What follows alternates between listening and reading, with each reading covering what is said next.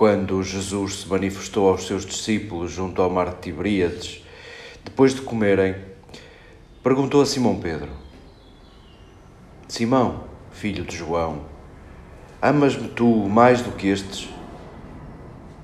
Ele respondeu-lhe: Sim, Senhor, tu sabes que te amo.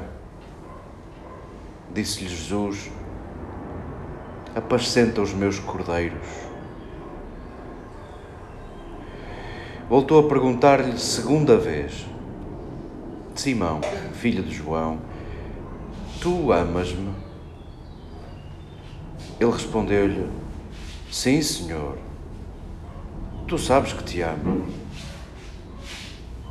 Disse-lhe Jesus: Apascenta as minhas ovelhas. Perguntou-lhe pela terceira vez: Simão, filho de João, tu amas-me? Pedro entristeceu-se por Jesus lhe ter perguntado pela terceira vez se o amava e respondeu-lhe: Senhor, tu sabes tudo, bem sabes que te amo. Disse-lhe Jesus: Apascenta as minhas ovelhas. Em verdade, em verdade te digo quando eras mais novo, tu mesmo te cingias e andavas por onde querias. Mas quando fores mais velho, estenderás a mão e outro te cingirá e te levará para onde não queres. Jesus disse isto para indicar o género de morte com que Pedro havia de dar glória a Deus. E dito isto, acrescentou: Segue-me.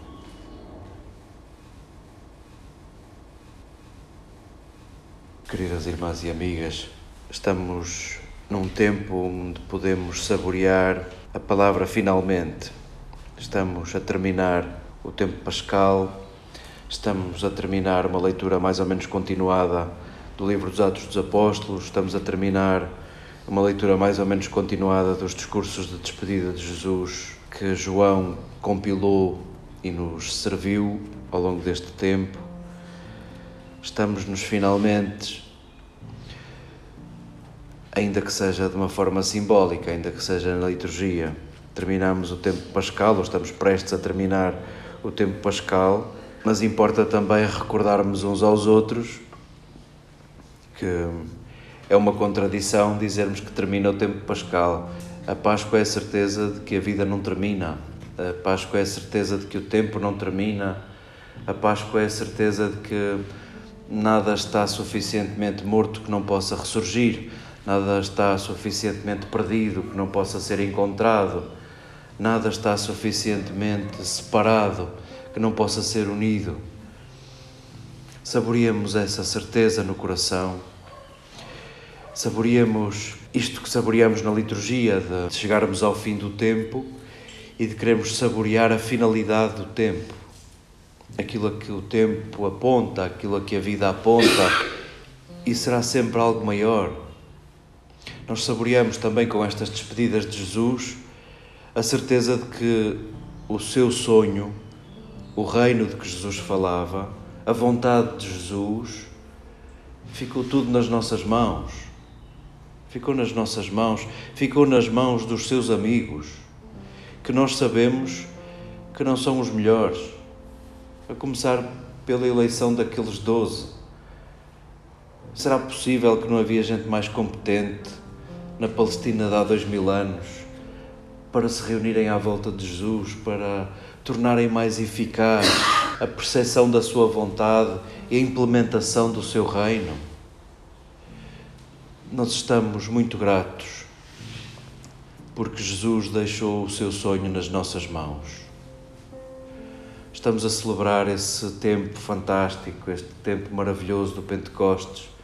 Que pena ser assim tão abreviado. Nós, para a Quaresma, temos umas semanas para preparar a Páscoa, para preparar o Natal, temos um Advento de quatro semanas. Que pena não termos umas semanas para saborearmos e prepararmos o Pentecostes, talvez porque a nossa vida inteira é Pentecostes. Isso de sabermos que damos forma ao sonho de Jesus com as nossas mãos, com a nossa fragilidade, com as nossas escolhas, com as nossas palavras, com os nossos gestos. e servimos um Deus que não sabemos de onde vem nem para onde vai. Servimos um Deus que é Espírito, que está em lugares e pessoas surpreendentes, em pessoas e circunstâncias surpreendentes. Demos graças, agradeçamos este tempo que simbolicamente chega ao fim e que queremos que não se encerre, queremos que seja a razão do nosso tempo, vivermos em Páscoa. E acolhamos estes textos de despedida. Escutávamos um relato entre personagens que dão conta do final da vida de Paulo. Nós não sabemos, e imagino que gostássemos muito de saber como é que foi o fim da vida de Paulo. Não sabemos, não sabemos. E foi por pouco que também isto não sabíamos. Só porque as visitas se demoraram um pouco mais, começaram a falar de Paulo. Senão, por pouco nem sabíamos de nada. Fomos percebendo que Paulo foi para Roma porque apelou à sua condição de cidadão romano, que não era para todos, apelou ao imperador, terá ido para Roma terá ficado numa espécie de prisão domiciliária e não sabemos mais nada. E não sabemos mais nada. A vida de Paulo dissolve-se. E por pouco não sabíamos, por pouco nem isto sabíamos. E escutávamos neste remate, para lá das conclusões do Evangelho de João, porventura num acrescento, escutávamos este diálogo de Jesus com Pedro e nós esperávamos talvez que se fizesse justiça, que Jesus corrigisse Pedro, que Jesus chamasse a atenção e, e apontasse a sua desilusão com Pedro. Era de ti que eu mais esperava. Com que então foste tu? Pois não mas diz-nos o texto que não só Jesus não ajustou contas com ele, como lhe confia um encargo, ainda que não saibamos dizer muito sobre isso. Isso de apacentar as ovelhas. Aqui muitos fundamentam o primado do Bispo de Roma e as tradições cristãs não se entendem perfeitamente quanto a isso. Percebemos é que aquele desajeitado, aquele inábil, não só Jesus não lhe faz correção nenhuma, como lhe confia um encargo ainda maior. Queremos saborear estes detalhes. Queremos saborear este Pedro frágil a quem se lhe confia mais. Queremos saborear este por um triz não sabíamos de Paulo. E Quantas vezes a vida de Paulo escapou por um triz? E quantas vezes Jesus escapou por um triz? Quiseram apedrejá-lo depois de um episódio mal acabado numa sinagoga. Quiseram precipitá-lo de uma colina. A vida de Jesus também foi por um triz. E também foi por um triz que Pedro não saiu para sempre de cena. Foi tudo por um triz. E nós queremos saborear isso, isso que nos parece pouco, esses por pouco. Nós somos também feitos da mesma massa, somos frágeis como Paulo e como Pedro. E importa nesta semana em que encerramos simbolicamente na liturgia o tempo pascal, importa lembrar esta verdade Pedro e Paulo não fizeram grandes coisas, e grandes coisas fizeram eles, não fizeram grandes coisas apesar de serem frágeis.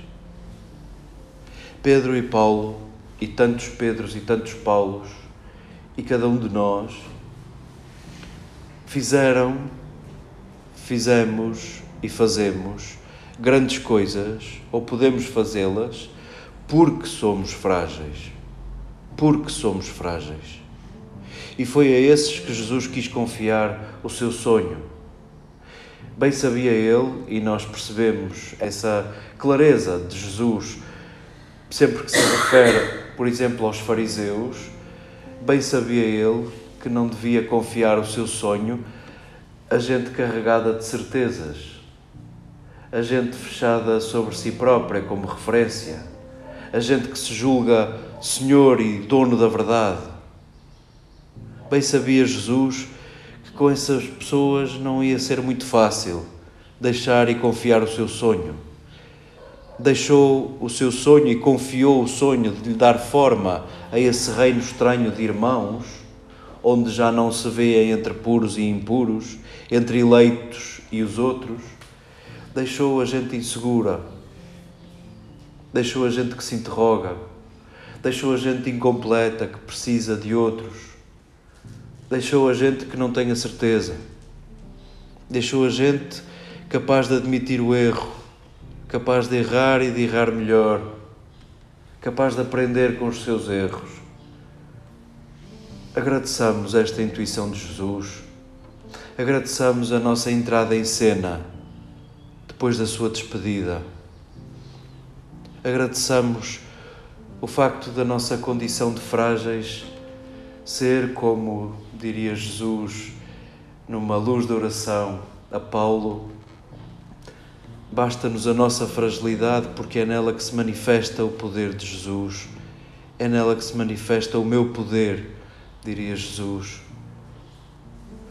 Possa esta semana, estes textos, as despedidas e a entrada em cena dos amigos de Jesus para dar forma ao seu sonho, possa tudo isto reconciliar-nos com o registro pequeno, com o pouco possamos nós, em clima de Eucaristia, de ação de graças, possamos nós também, por um momento, agradecermos aquilo que julgamos ser pouco.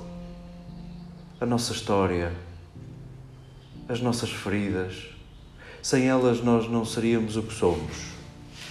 Acasos que nos colocaram diante de pessoas que, se calhar, mudaram o rumo da nossa vida. Eu falo por mim se eu não me tivesse cruzado com aquela e aquela pessoa, seguramente não estaria aqui.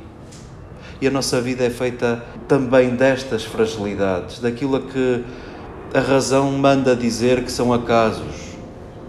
Pois agradeçamos aquilo que parecem ser acasos, aquilo que nos parece pouco, a nossa história original de fragilidade. É com ela, hoje, que Jesus manifesta o seu poder.